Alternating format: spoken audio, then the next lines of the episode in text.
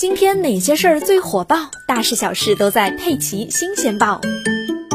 今年十月，浙江乐清警方接到线索称，有两名男子涉嫌非法销售假烟，民警立刻部署，准备来一个守株待兔。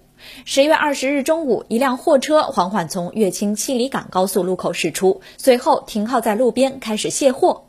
立即堵截，民警一拥而上，对车辆展开突击检查，发现货车内层层堆放了近一百箱假烟。经开箱清点，现场查扣了利群、白沙、牡丹等各类品牌的香烟，共计三千七百多条。经现场初步判断，全部为假冒卷烟，案值高达七十多万元。犯罪嫌疑人徐某交代，他是开正规烟草零售店的。